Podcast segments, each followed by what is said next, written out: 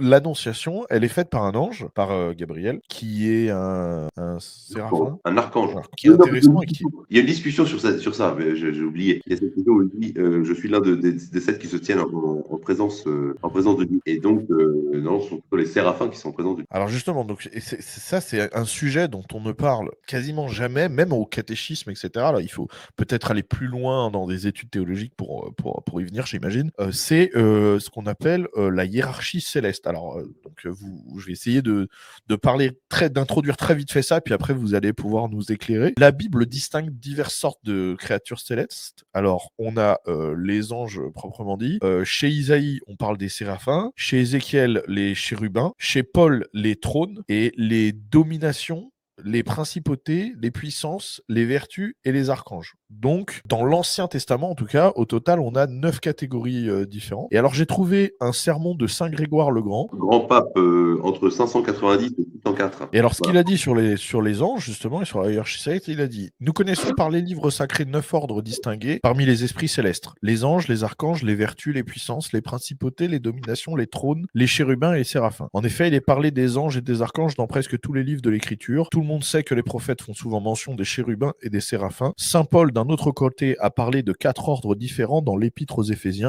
où il dit que Jésus-Christ a été élevé au-dessus des puissances, des principautés, des vertus et des dominations. Et il en nomme un cinquième dans l'Épître aux Colossiens, où il parle des trônes et des dominations, des principautés et des puissances. Si l'on joint donc l'ordre des trônes aux quatre dont il est parlé dans l'Épître aux Éphésiens, on trouve qu'il y a cinq, et si on ajoute à ces cinq les anges, les archanges, les chérubins les séraphins, on aura les neuf ordres d'anges dont nous parlons. Il y a beaucoup de, travaux qui ont été euh, effectués par, donc je vous en ai parlé, le pseudo-Denis, dont euh, apparemment se, se sert euh, saint Thomas d'Aquin dans, certains de ses travaux.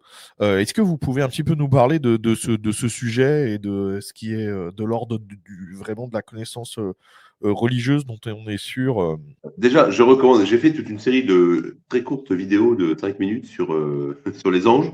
Donc, je vous invite à aller sur ma chaîne YouTube à vous inscrire, euh, à vous abonner à ma chaîne YouTube.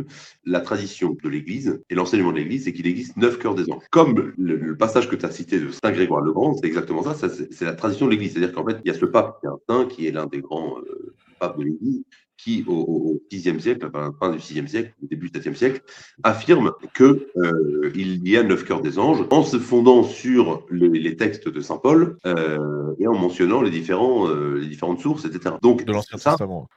Testament, le Nouveau Testament, etc. Donc Voilà. ça, on est catholique, on pense que c'est un enseignement de l'Église qui est vrai, c'est-à-dire que Dieu assiste son Église et que l'enseignement de, de, de saint Grégoire, c'est que c'est vrai. D'ailleurs, pourquoi il l'a dit? Parce que sûrement, en fait, il le savait déjà, c'était la tradition de l'Église, et lui ne fait que le confirmer en, montrant où- Oui, d'où ça mettre les vient, choses au clair. euh, comme ça. Alors, ce qui est effectivement très intéressant, c'est que ces neuf cœurs des anges, euh, c'est un enseignement, euh, on ne sait pas grand-chose sur les anges, euh, puisque, puisque la majorité des anges, donc des cœurs supérieurs, sont faits pour euh, contempler Dieu, pour euh, louer Dieu, rendre grâce à Dieu. Il y a des anges qui sont là, qui ne font que le contempler et l'aimer, l'adorer. Euh, et ensuite, il y a les anges inférieurs qui sont euh, appelés à réaliser la volonté de Dieu dans le monde. Donc nous, on connaît les, les strates in- inférieures, on connaît les anges, et ensuite les archanges, qui sont un peu plus, un peu plus hauts. Alors que les archanges, on en connaît euh, très peu. hein. On connaît Raphaël, Gabriel, Enfin, Michael ou Michael.